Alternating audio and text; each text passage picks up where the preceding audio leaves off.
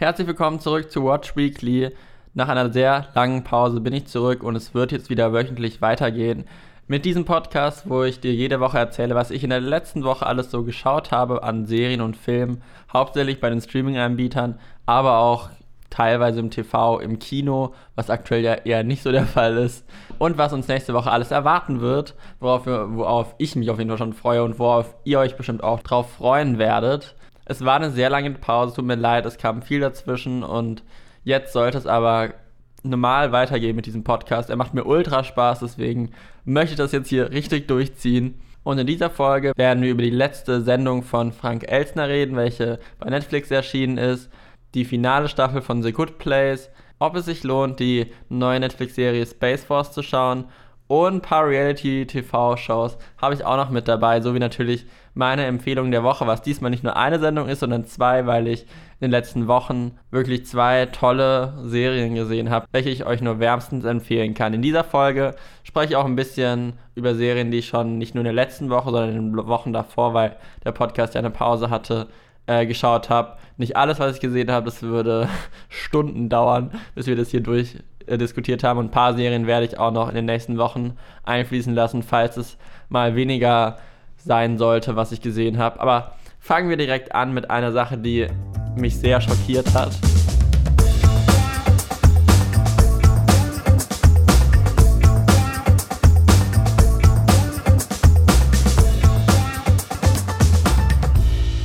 Einige, die diesen Podcast vielleicht schon hören, wissen, dass ich die Serie Terrace House bei Netflix ultra feier. Das ist eine Reality-Show aus Japan, die es auch nur mit deutschen Untertitel gibt, wo immer so sechs Le junge Leute zusammen in einem Haus leben, normal ihrem Alltag nachgehen, aber halt von Kameras gefilmt werden und dann jede Folge wird eine Woche quasi porträtiert, was die so machen, was so passiert und die wollen natürlich auch ein bisschen Liebe finden, Freundschaft finden, im Job weiterkommen etc. Und das begleitet einfach die Sendung meiner Meinung nach ziemlich gut und es wirkt auch alles sehr authentisch und es wird auch immer kommentiert von so einer Kommentatorenschaft. Bei Netflix lief jetzt ähm, die Staffel Terrace House Tokyo 2019-2020, die eigentlich bis zu den Olympischen Spielen in Japan gehen sollte. So war es auf jeden Fall das Konzept am Anfang. Jetzt kam Corona dazwischen, wo auch ein bisschen unklar wurde, wie diese Serie jetzt weitergeführt wird. Und in Deutschland gibt es die neuen Folgen noch gar nicht. In Deutschland werden die Folgen immer ähm, alle drei Monate, acht Folgen am Stück quasi released. Und in Japan und Co. läuft es wöchentlich immer. Und die aktuellsten Folgen, die letzten sieben Folgen, die jetzt liefen, gibt es in Deutschland auch gar nicht. Ich habe sie mir über Umwege über das japanische Netflix angeschaut. Da gibt es auch schon deutsche Untertitel, warum auch immer, was ziemlich nice war. Aus einem Grund, weil ich eine Schlagzeile gelesen habe, die mich sehr erschüttert hat, weil eine Kandidatin, die bei Terrace House teilgenommen hat, hat Selbstmord begangen. Und das war so, okay, krass als erstes habe ich gedacht, okay, das ist aus dem Kontext raus. Mir war auch gar nicht mehr so bewusst, dass sie in der Sendung war. Zu dem Zeitpunkt, welchen, den wir hier in Deutschland sehen konnten, war sie noch im Haus drinne. Und dann hieß es halt auch in den Pressemitteilungen etc., dass vermutlich, man weiß nicht ganz genau, ähm, aber vermutlich hat es was mit der Sendung zu tun gehabt, dass da anscheinend Dinge vorgefallen sind und sie sehr stark im Internet dafür gemobbt wurde in Japan und sich deswegen das Leben genommen hat. Und ich fand es einfach nur krass. Diese Sendung Terrace House war für mich immer so sehr authentisch. Sie hat mich sehr berührt, diese Reality-Show. Nicht so wie deutsche Re Reality-Shows, nicht so trashig, sondern so. Es wirkte immer so ehrlich und offen und so auch respektvoll. Klar gab es immer mal Auseinandersetzungen, die unschöner wurden, aber ich hatte immer das Gefühl, dass es gut aufgefangen wird und mir war gar nicht bewusst, gut, Japan ist eine komplett andere Kultur. Ich weiß nicht, wie das Internet in Japan auf sowas reagiert. Aber für mich war mir nicht so bewusst, dass die Kandidaten da so krass kritisiert werden. Teilweise hat man das schon vorher ein bisschen mitbekommen. Bei manchen Aussagen, dass Leute sich halt inszeniert haben in der Sendung, wo ich schon gedacht habe, okay, ich gehe sehr naiv an diese Sendung ran, weil ich, weil ich sie sehr, naja, ernst oder echt empfinde, weil ich aber auch nur diese Serie schaue und nichts drumherum mitkriege, weil ich in Deutschland lebe und ich denke, in Japan wird die Sendung halt größer diskutiert und ich folge den Leuten auch nicht auf Social Media oder so, die da Teilnehmer sind, sondern ich genieße diese Sendung einfach in sich, wie sie dargestellt wird. Und das finde ich einfach schön. Und seit Jahren ist diese Reality-Show eine meiner Lieblingssendungen, wo, wo ich mich wirklich hinsetze, mir das anschaue. Gut, man muss auch konzentriert aufpassen, weil wenn man kein Japan versteht, nichts versteht und man muss den Untertitel immer mitlesen. Aber keine Ahnung, ist für mich immer so eine Wohlfühloase geworden. Ich habe mich immer auf die neuen Folgen gefreut. Als ich das gelesen habe, fand ich einfach nur krass.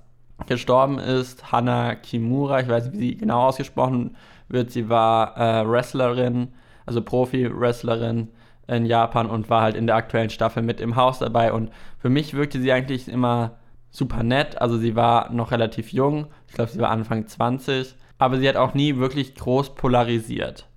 Das war mein Stand, den ich hatte von den deutschen Folgen, die rauskamen. Es wurde in den Mitteilungen so halt sich auf etwas bezogen, was in den deutschen Folgen noch nicht passiert ist. Und deswegen habe ich auch die aktuellsten Folgen mir noch angeschaut, die liefen. Ähm, und da gab es auch eine Auseinandersetzung mit einem anderen Kandidaten, auf den sie so ein bisschen gestanden hat. Und die sind halt zusammen mit zwei anderen, äh, so, haben so einen Zwei-Tagestrip gemacht. Und der, auf den sie gestanden hat, ähm, hatte nicht wirklich viel Geld und wollte Stand-up-Comedian werden, aber es hat auch nicht so ganz funktioniert, weil seine Witze nicht so witzig waren, wie so alle im Haus gesagt haben. Und er war, wirkte sehr in sich gekehrt. Und auf diesem Trip hat sie halt gemerkt, dass der gar nichts bezahlt und das fand sie super unsexy, was ja auch voll verständlich ist, wenn sich jemand die ganze Zeit einladen, einladen lässt, dann äh, macht es auch nicht das beste Bild. Aber es hat er eigentlich mit dem anderen vorher abgesprochen, dass der das bezahlt, damit whatever. Ich fand das auch nicht so cool, aber ich habe ihren, ihren Mindset verstanden. Sie wusste ja nicht, dass äh, an die andere Person ihn da unterstützen wollte. Und für sie war es einfach nur so, hey, der will nichts bezahlen, der schnort sich überall durch. Und dann hatten sie halt an einem Abend eine ein Gespräch miteinander, wo sie halt ihm offen gesagt hat, dass sie, naja, kein, also dass sie eigentlich Interesse an ihn hat, aber es langsam schwindet, weil sie halt das Gefühl hat, dass er so in seiner eigenen Welt lebt und ähm, sie gar nicht so beachtet, ähm, wo, was sie dann bestätigt hat und sie meinte halt so, hey, ist es, ähm, kannst du dir vorstellen, dass du dich dann quasi änderst oder mir ein bisschen entgegenkommst und mir mehr Wertschätzung quasi gibst und dann meinte er halt nein, dass er das nicht vorhat, sich zu ändern, etc. Und dann war sie halt ein bisschen frustriert, was ja voll verständlich ist, weil sie ihn ja eigentlich ganz nett fand. Und er hat sie jetzt auch nicht wirklich nett behandelt. Also er war immer sehr in sich gekehrt und sie musste immer ihn damit konfrontieren und er hat es halt nicht gemacht. Das war so der erste Auslöser für den Streit, der noch folgen wird, weil ein paar Wochen wahrscheinlich später, es war in der nächsten Folge dann, war halt, war es halt so, dass er anscheinend die Wäsche gewaschen hat und da waren anscheinend noch Klamotten von ihr in, in der Waschmaschine und hat er seine äh, Wäsche reingeworfen, hat die gewaschen und die Kla Klamotten von ihr sind halt angegangen und die Klamotten, die da halt drin lagen, waren halt ihre Wrestling-Kostüme, die halt alle handgefertigt waren und das war gerade neu und die sind auch relativ teuer.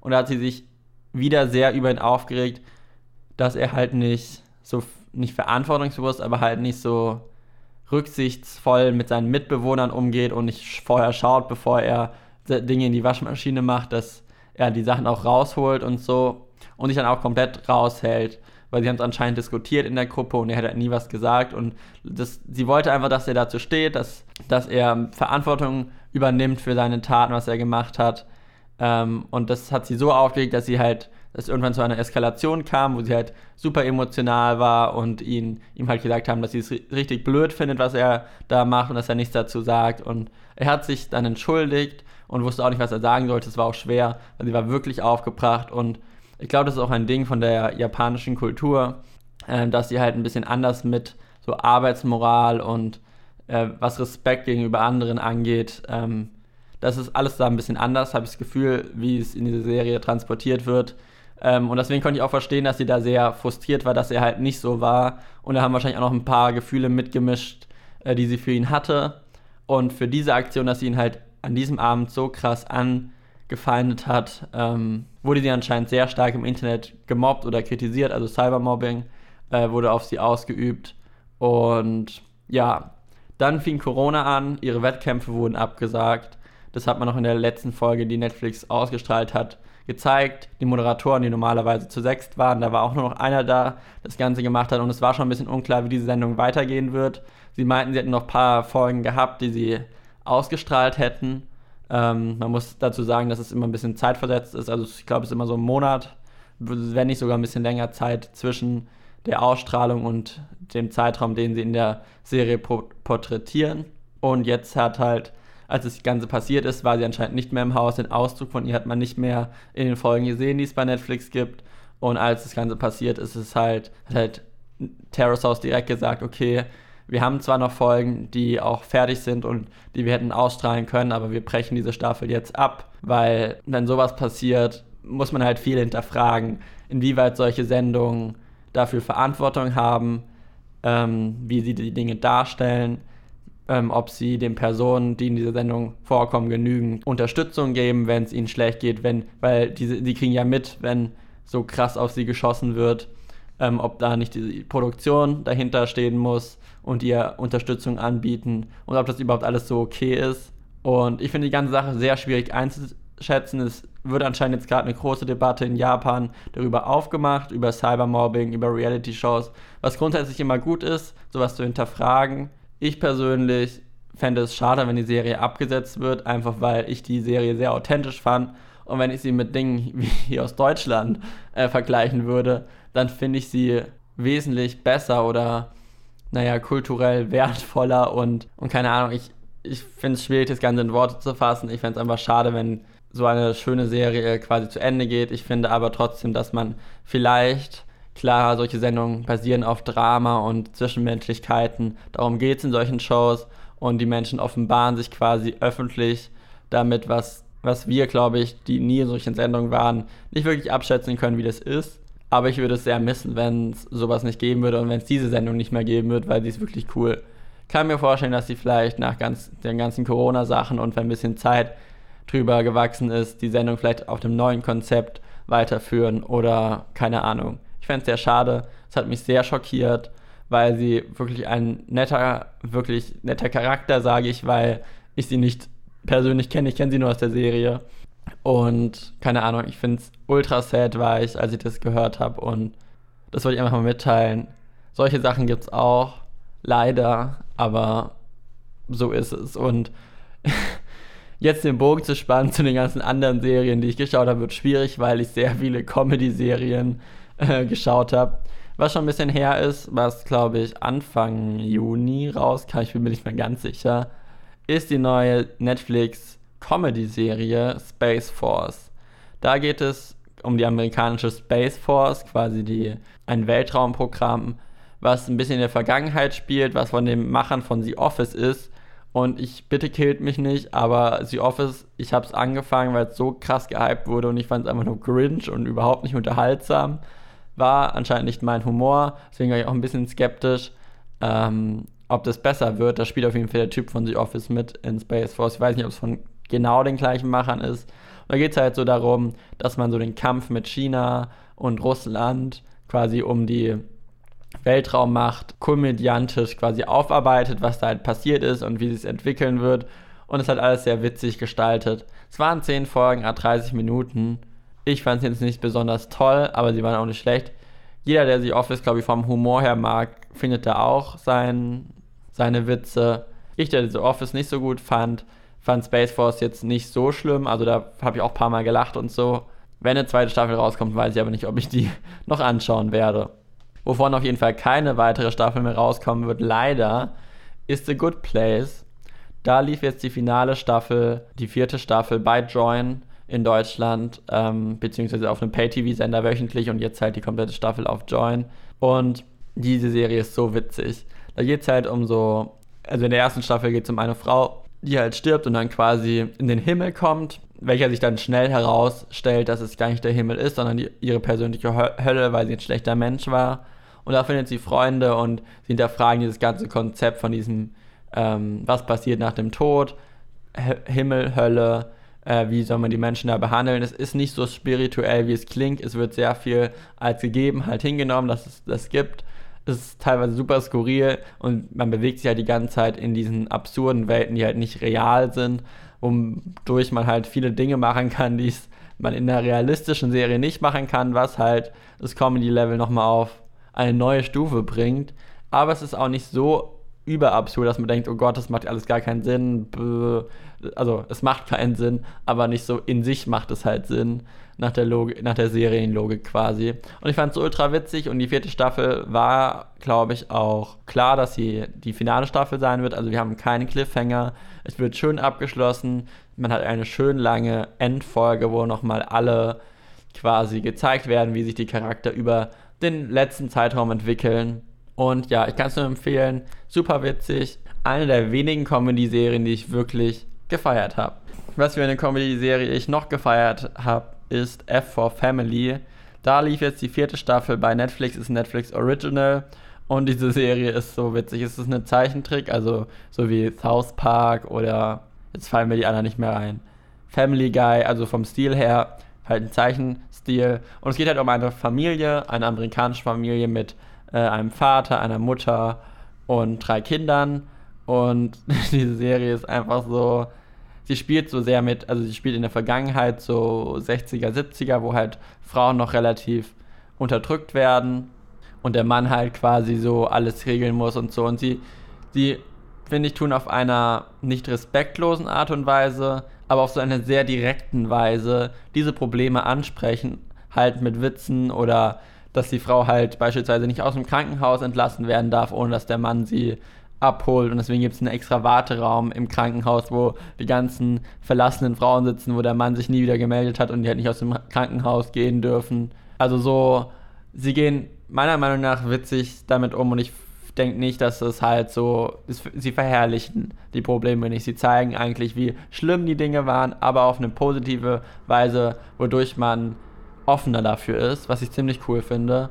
Und jetzt in der vierten Staffel ist im Mittelpunkt eigentlich, dass der Vater von dem Ehemann ähm, zurück in die Familie kommt und der Sohn, also der Opa vom Mann, da hat der Mann eigentlich nicht gute Erfahrungen mit ihm gehabt. Er hat ihn halt früher, glaube ich, öfters geschlagen gehabt als Kind und er war gar nicht happy, ihn wiederzusehen. Und er, für ihn ist es schwer zu akzeptieren, dass er dieser Mann jetzt nicht mehr ist. Und er merkt auch halt auch ein bisschen, oder andere merken ein bisschen, dass er quasi Einflüsse von seinem Vater bekommen hat was vielleicht auch nicht so positiv ist. Und es ist alles witzig verpackt. Die Kinder entwickeln sich weiter. Der eine will Musiker werden, findet seine erste Freundin quasi und wie das Musikbusiness einen verändern kann.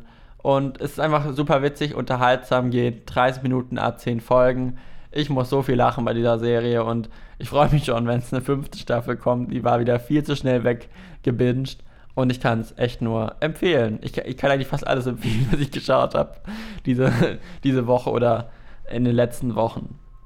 Was ich jetzt noch geschaut habe, ist ähm, die letzte Sendung von Frank Elzner, die ähm, letzten Freitag bei Netflix äh, erschienen ist. Das ist quasi so eine Special-Serie mit fünf oder sechs Folgen, ich bin mir nicht mehr ganz sicher, wo er quasi verschiedene Berühmtheiten aus Deutschland in sein Haus eingeladen hat. Ich glaube, das ist in Amerika, wenn mich nicht alles täuscht, wo er halt einfach ein Interview mit denen führt.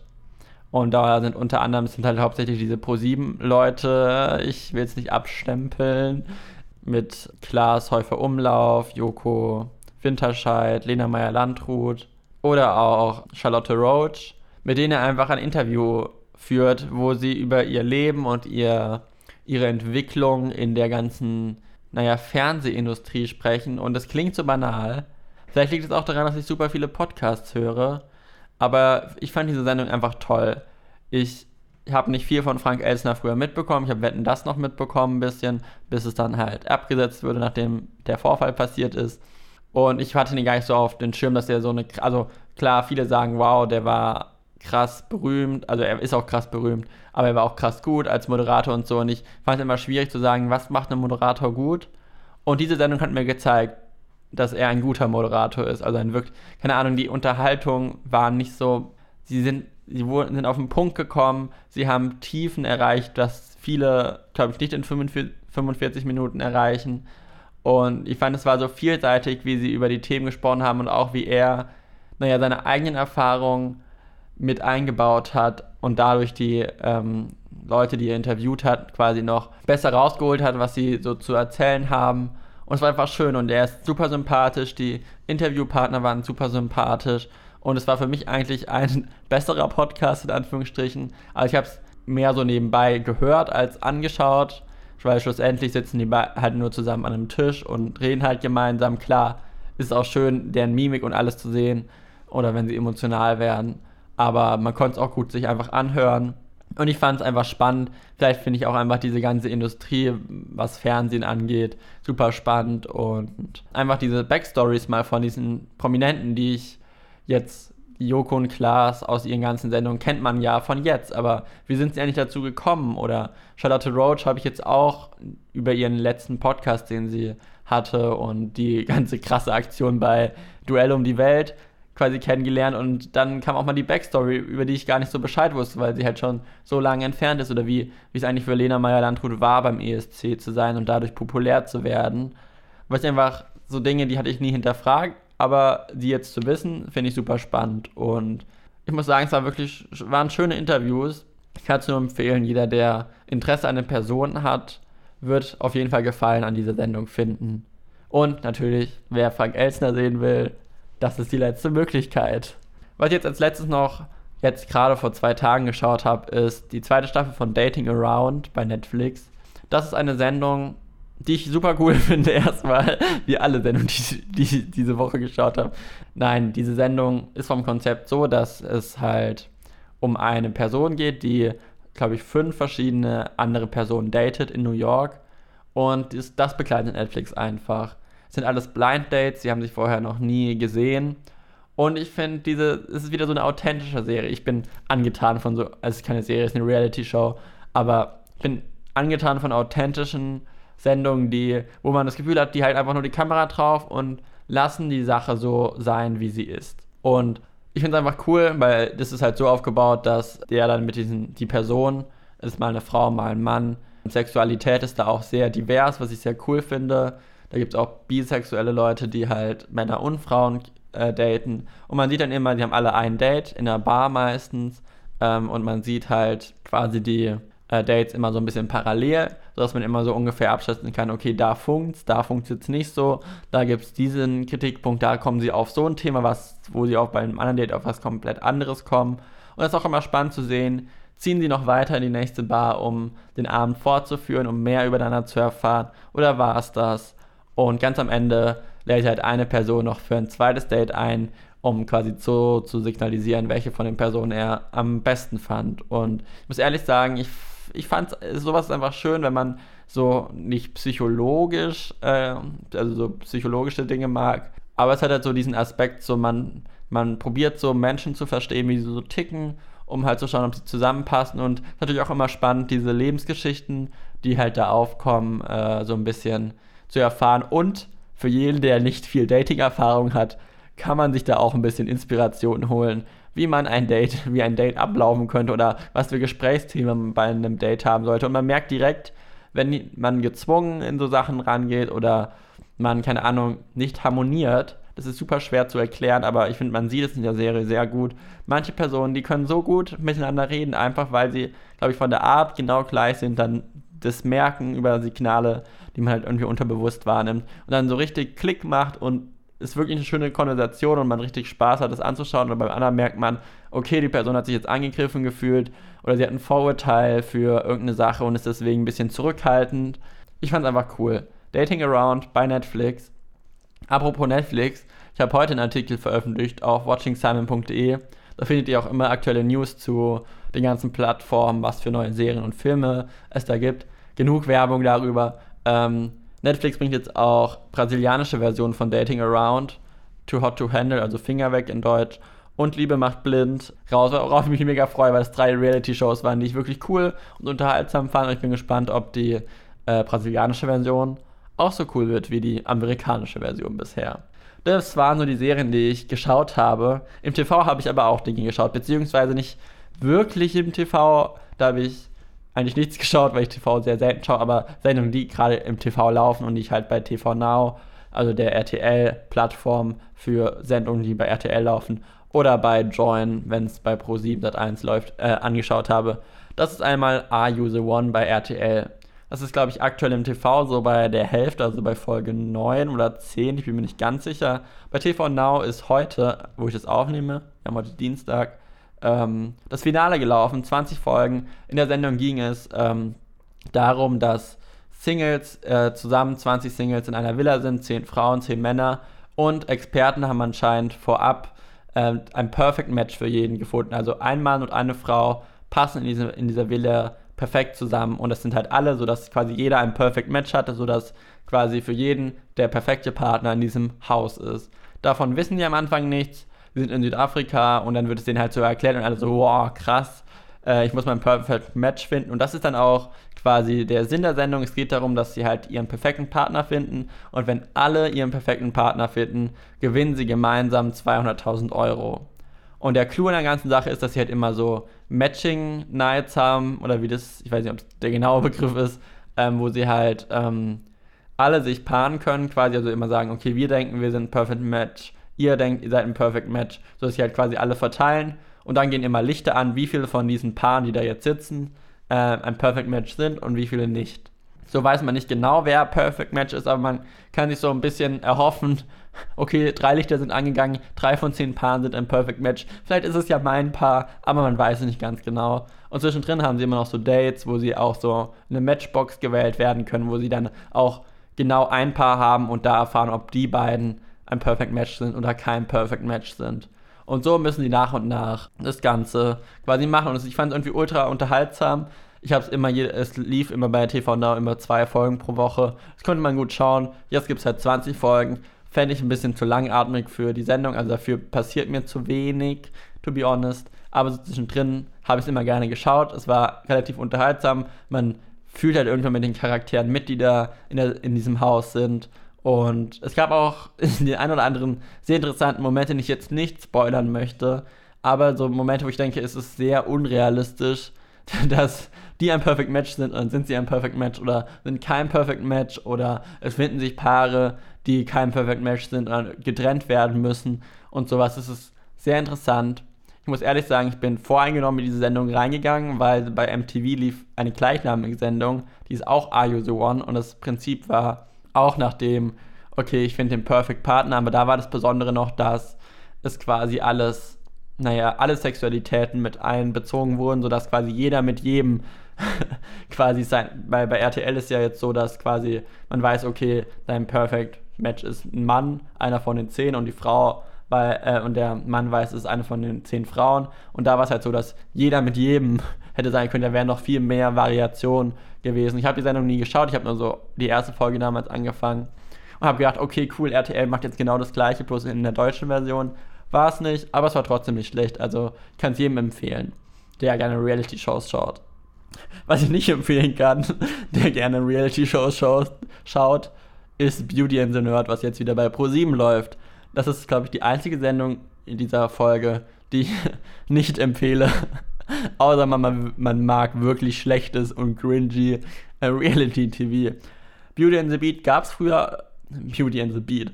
Beauty and the Nerd gab, gab es schon früher, so 2013 schon mal eine Staffel. Wer kennt es daher noch? Klingelt es bei einem noch im Hinterkopf? Da geht es darum, dass so, naja, sehr, es wird sehr mit Klischees gespielt. Also es gibt so Nerds, die halt ultra unattraktiv aussehen, aber halt ähm, gerne Videospiele spielen und relativ intelligent meistens sind, aber halt sozial halt eher, naja, noch nicht so viel Erfahrung haben. Und dann gibt es auf der anderen Seite Beauties, die halt sehr hübsch sind, halt Frauen, ähm, die aber ein bisschen dümmlich dargestellt werden oder sind, aber halt sehr viel auf Äußeres und so Party machen ablegen. Und die werden halt gematcht, immer ein Beauty und ein Nerd. Und die müssen dann halt so Challenges zusammen meistern, um halt dann am Ende als Gewinnerpaar rauszugehen und zu gewinnen. Das ist das Prinzip der Sendung. Viel mehr will ich dazu auch gar nicht erklären. Ich muss ehrlich nur sagen, dass ich ein bisschen enttäuscht war, wie klischeehaft ProSieben an diese, an diese Sendung wieder rangegangen ist. Hier gedacht, okay, 2020 kann man sowas eigentlich nicht mehr bringen. Da hatte ich schon Probleme mit einer anderen Sendung, auf die ich gleich noch ganz kurz zu sprechen komme. Und ich fand es ein bisschen schade, es war sehr viel cringe, weil sie halt, man hat halt richtig gemerkt, wie sie die Leute inszeniert haben. Manche waren auch sehr unauthentisch inszeniert, was auch schon irgendwie wieder witzig gemacht hat, weil man gedacht hat, so, what, das, das, also das war so schlecht gespielt. Also jeder checkt, dass, das nicht, dass die Person nicht wirklich so ist. Aber ja, sie haben noch einen kleinen Twist eingebaut in dieser äh, neuen Auflage, dass sie halt auch männliche Beauties und weibliche Nerds reingebracht haben. Aber es war ein Paar, wo man sich denkt, okay, wow, das war wahrscheinlich die Veränderung zwischen den sieben Jahren, die zwischen dieser Sendung liefen. Und to be honest, ich glaube nicht, dass eine zweite Staffel dazu rauskommen wird, weil da ist es auf zu schlechte Meinungen jetzt gestoßen. Außer es wird noch sehr gut. Es sind jetzt zwei Folgen gelaufen, läuft immer donnerstags 20.15 Uhr bei Pro7, nimmt den GNTM-Sendeplatz ein, ähm, bevor es wieder Queen of Drags kommt im Sommer, was bestimmt wieder cool wird. Ähm, ja, andere Reality-Show, die auch schlecht war, die ich noch ganz kurz erwähnen, erwähnen wollte, ist Mom, die bei Join lief. Und ich möchte diesen Namen nicht aussprechen, ich sage ihn trotzdem kurz. Mom steht für äh, Milf or Missy und da geht es darum, dass zwei, dass ein alter und ein junger Mann quasi acht alte und ähm, acht junge Frauen daten und halt die Frage ist, spielt Alter eine wichtige Rolle? Willst du lieber eine Milf, also eine alte Frau, die aber noch gut zum rummachen ist oder eine junge Frau, eine Missy. Und ich fand es einfach schon schrecklich, dass sie dieses Wort im Namen haben, also MILF, weil es einfach eine fucking Abwertung für Frauen ist, die im fortgeschrittenen Alter sind, was halt einfach ultra respektlos ist.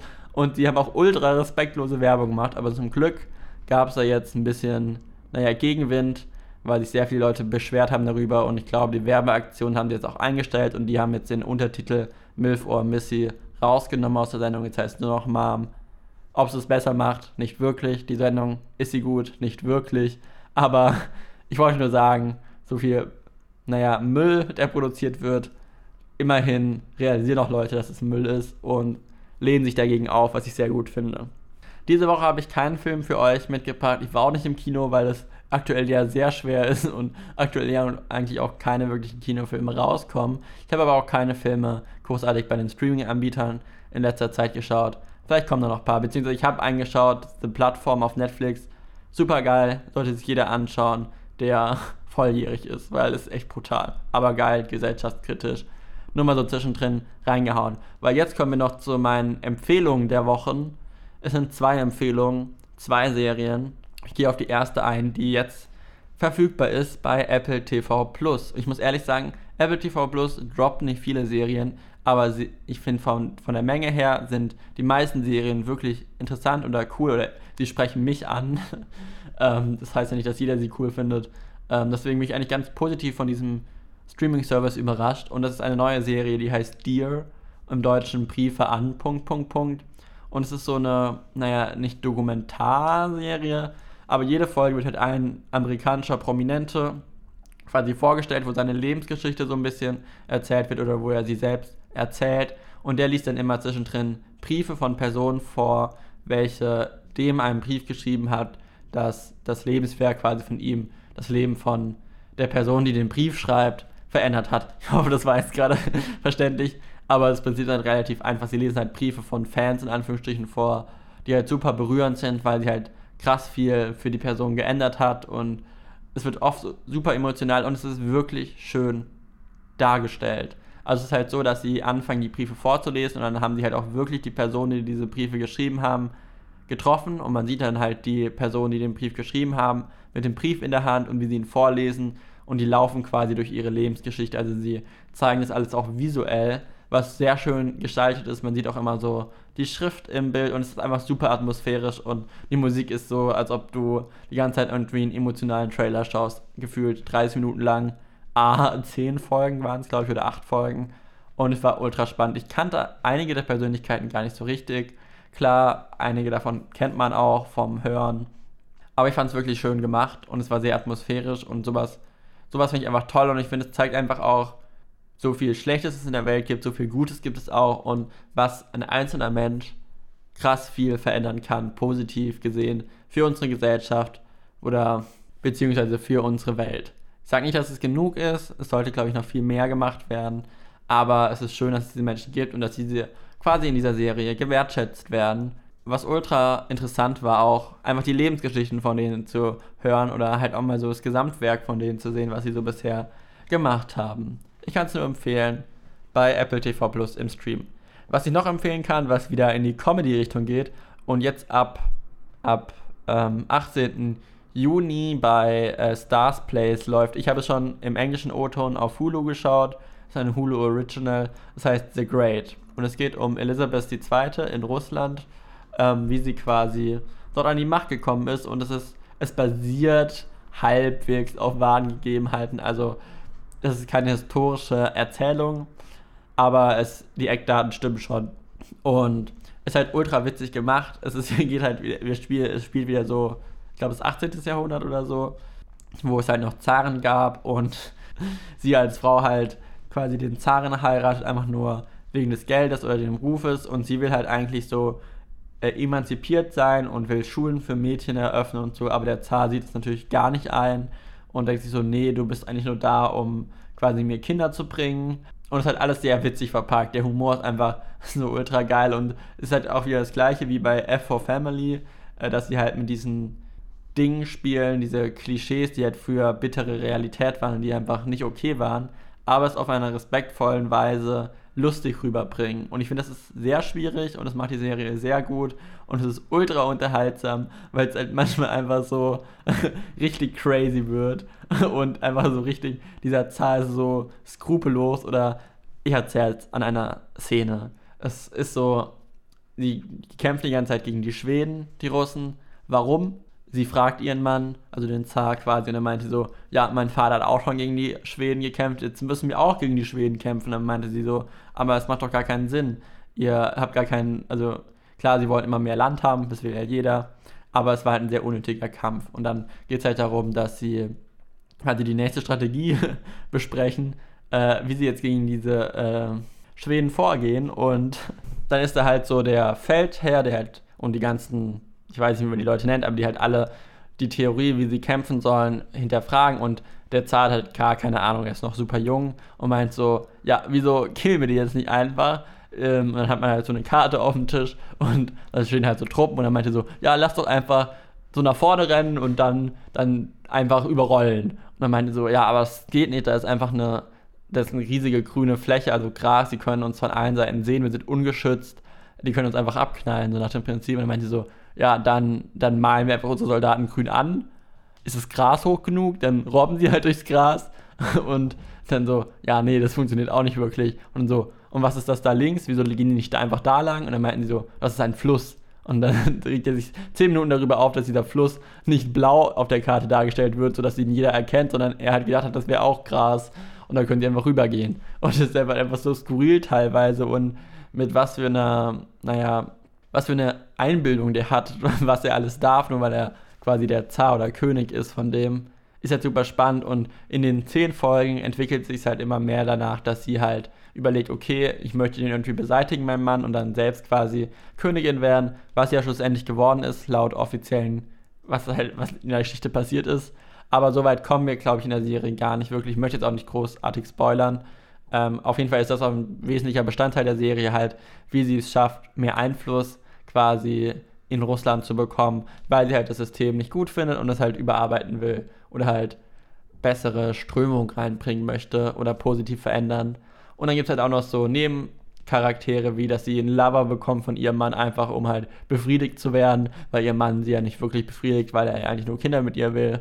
Und er selbst hat auch eine Loverin in dem Haus, wo, sie, wo er immer mit ihr rummacht, der, die eigentlich einen Mann hat, aber der ultra frustriert darüber ist, dass er die ganze Zeit mit ähm, ihr rummacht, aber nichts dagegen machen kann. Und es ist alles so skurril, aber so witzig und kann es wirklich nur empfehlen. Es ist pure Unterhaltung auf hohem Niveau. Man kriegt auch viel so Geschichtliches mit, auch wenn es nicht 100% der wahren Begebenheiten entspricht. Aber es ist auch spannend, einfach zu sehen, wie sich das Ganze entwickelt.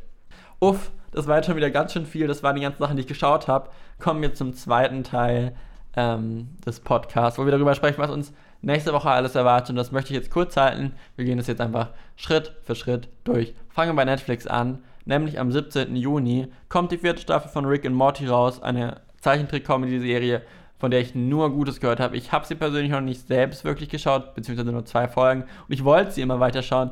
Vielleicht schaffe ich es jetzt mal anzufangen, um dann auch die neue vierte Staffel, die zuvor auch schon bei Sky, glaube ich, lief, aber jetzt bei Netflix komplett im Stream verfügbar ist, ab dem 17. Juli. Ab dem 19. Juli bekommen wir die zweite Staffel von The Politicans, auch eine Netflix-Original-Serie von Ryan Murphy, der auch jetzt letztens Hollywood äh, bei Netflix veröffentlicht hat. aber auch ähm, für American Crime Story, glaube ich, verantwortlich war. Auf jeden Fall, diese Serie ist ultra cool.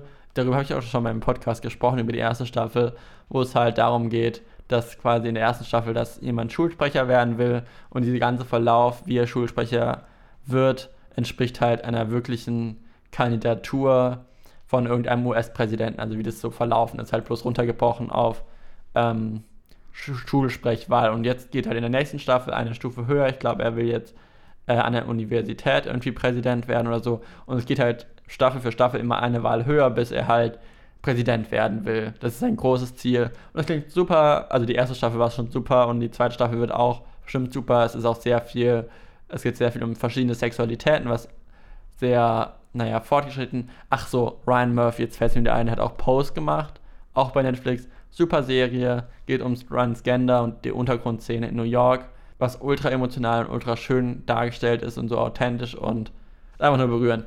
Ryan Murphy macht wirklich gute Serien. Und die zweite Staffel von The Politicans ab 19. Juni bei Netflix. Was auch ab 19. Juni bei Netflix verfügbar ist, ist Feel the Beat, die erste Staffel, eine ganz neue Serie. Da habe ich nur den Trailer gesehen und da geht es halt um eine junge, glaube ich, Balletttänzerin, die halt ganz oben in New York war und dann aus Versehen wegen, glaube ich, persönlichen Problemen mit der, der, dem Oberhaupt quasi dieser Akademie äh, Probleme kriegt und dann da rausgeschmissen wird und wieder in ihr Heimatort zurückkommt, wo sie halt anfängt, junge Mädchen quasi zu trainieren und die an irgendeinem Wettbewerb dann teilnehmen wollen, wo sie die halt die Kinder pusht. Für mich klang es richtig so nach Spinning Out, was auch bei Netflix lief, oder vom Stil her auch vielleicht wie Soundtrack. Halt nicht so von wie die Sendung aufgebaut ist, sondern von der Art von der Serie. Ich hoffe nicht, dass sie nach der ersten Staffel abgesetzt wird, wie die beiden anderen, wenn sie gut ist. Sie könnte auch ein bisschen trashiger werden, was ich nicht hoffe. Aber ich bin gespannt, auch ab 19. Juni bei Netflix. Was ab 20. Juni bei Netflix gibt, was vermutlich viele freuen wird, was ich schon im Originalton wöchentlich geschaut habe, als es in Amerika rausging, rauskam. Die finale Staffel von Modern Family die Kult-Comedy, also ich muss eigentlich nicht zu dieser Serie sagen, fast jeder kennt sie, sie ist sehr witzig. Es lässt sich darüber streiten, ob sie über die zehn Staffeln vielleicht nicht sehr eintönig geworden ist, aber ich finde sie trotzdem noch super unterhaltsam und die finale Staffel rundet das Ganze nochmal schön ab und ich kann irgendwie nicht ganz begreifen, dass es vorbei ist. Aber die letzte Staffel gibt es ab 20. Juni auch auf Deutsch bei Netflix. Bei Prime Video kann ich nur empfehlen, ab 17. Juni Parasite, der Film, der die Oscars dieses Jahr abgeräumt hat und darüber den, über den habe ich, also letztes Jahr, es war letztes Jahr, glaube ich. Ich bin mir gar nicht mehr ganz sicher. Wir haben ja schon Juni. Aber ich glaube, es war le letztes Jahr. Ach, I don't know. Ich habe auch schon im Podcast über diesen Film gesprochen. Das ist der Film des Jahres für mich gewesen. Ich habe ihn, glaube ich, habe keinen Film so oft schon mal gesehen und ich konnte ihn mit jedem schauen, weil für jeden irgendwas für diesen Film dabei ist. Vielleicht nicht für Kinder, aber für alle volljährigen Personen. Ich glaube, hat jeder irgendeinen tollen Part von diesem Film, den er gut findet. Ich kann es nur empfehlen. Parasite, schaut ihn euch an. Was ich noch bei Sky Ticket empfehlen kann oder was jetzt endlich weitergeht, ist die dritte Staffel von Westworld, eine super Serie. Endlich wieder die deutsche Synchronisation, geht jetzt weiter. Man konnte wegen Corona es nur noch auf Englisch schauen ab Folge 4 und jetzt läuft es auch wöchentlich wieder auf Deutsch. Wir werden nochmal drüber sprechen, wenn die komplette Staffel durch ist. Das werde ich auf jeden Fall, weil diese Serie ist atemberaubend. Meiner Meinung nach besser als Game of Thrones. Aber das ist meine Meinung. Bei Apple kommt dann auch am 19. Ähm, Juni noch eine Doku-Film raus namens Dads, wo es halt um Väter geht, über, um prominente Väter und normale Väter, wie sie halt quasi ihre Kinder erziehen und was sie ihren Kindern mitgeben und was die Vaterrolle eigentlich für Kinder ist oder wie sie die vermitteln oder wie sie als Vater sind. Schaue ich mir wahrscheinlich an. Doku-Serien, Doku-Filme ist ein Film, äh, mag ich sehr. Und Apple TV Plus ist ähnlich in sowas sehr gut. Deswegen bin ich mal gespannt, ob das gut wird oder ob es vielleicht nur so ein bisschen, naja, Promis wollen sich gut darstellen, Film wird. Mal gucken. Bei TV Now ist heute, beziehungsweise gestern, wenn ihr den Podcast hört, die zweite Staffel von Paradise Hotel gestartet. Auch eine Reality-Show, wo ähm, Singles sich in einer Villa zusammenfinden und immer Pärchen bilden müssen. Viele sind richtig zusammen. Ich habe die erste Staffel geschaut, sie war unterhaltsam. Es war jetzt nicht so ganz niveauvoll, aber es war witzig. Sie sind in Bali in der Villa und ich habe das Showkonzept vergessen.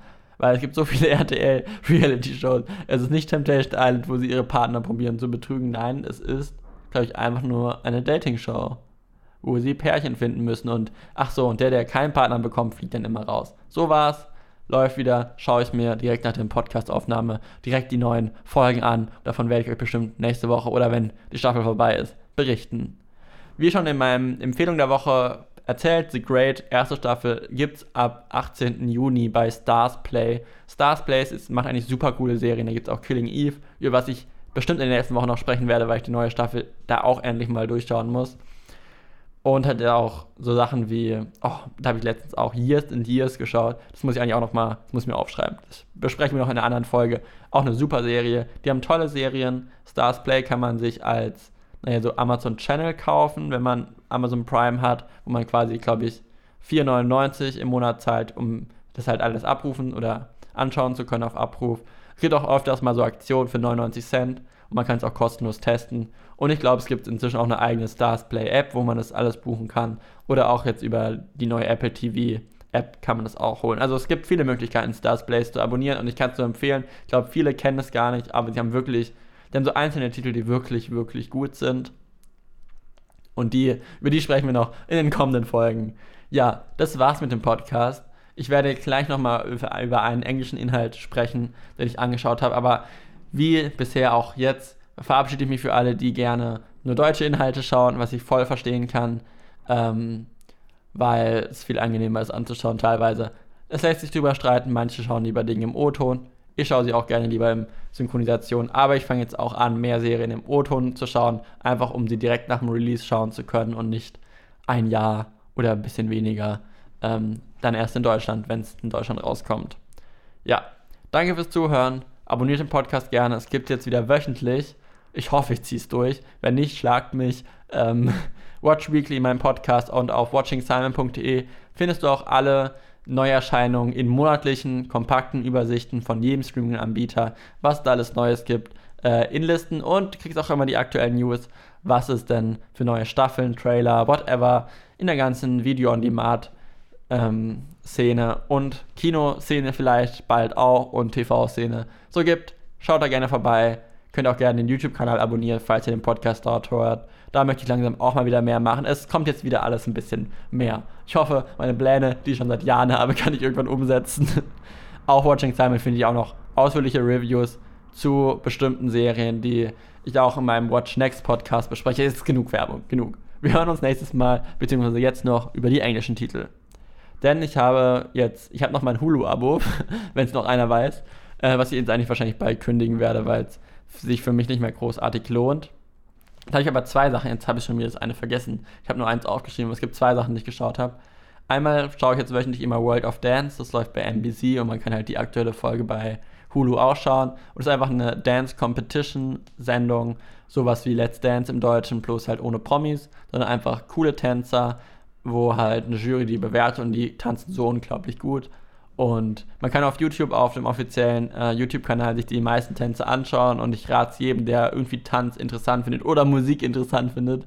Es ist ultra geil, wie die Leute da tanzen. Und das gebe ich mir jetzt jede Woche, weil es einfach nice ist. Was ich noch bei Hulu geschaut habe, im Original, was sehr gehypt wurde, ähm, ist Normal People. Das ist eine, ich glaube, britische ich denke immer, es ist britisch, weil es so wirkt. Auf jeden Fall. Es geht um so eine Frau und einen Mann, die halt über einen längeren Zeitraum von der Schule aus bis quasi zum Unileben begleitet werden und sie halt in ihrem Leben immer wieder auseinanderkommen und wieder zusammenfinden und sich eigentlich lieben, aber es halt nicht funktioniert, aus diversen Gründen. Und im, in der Schulzeit ist sie zum Beispiel super unpopulär, aber er super populär. Und dann später in der Uni ist es genau umgedreht und man merkt einfach die Dynamiken, wie sowas die auch beeinflusst und wie es ist, wenn sie andere Partner haben und was, was für Partner sie dann haben, die anders sind wie die anderen. Und eigentlich gehören sie immer zusammen, das hofft man sich immer. Und es ist unglaublich schön erzählt, es ist wieder so authentisch gehalten, so Serien, die ich mag. Es sind zwölf Folgen an 20 Minuten bei Hulu. Ich bin gespannt, wenn es in Deutschland rauskommt. Ich werde euch auf jeden Fall auf dem Laufenden halten, wenn es passiert. Okay, das war es jetzt wirklich mit dieser Folge. Bis zum nächsten Mal. Danke fürs Zuhören. Dein Simon.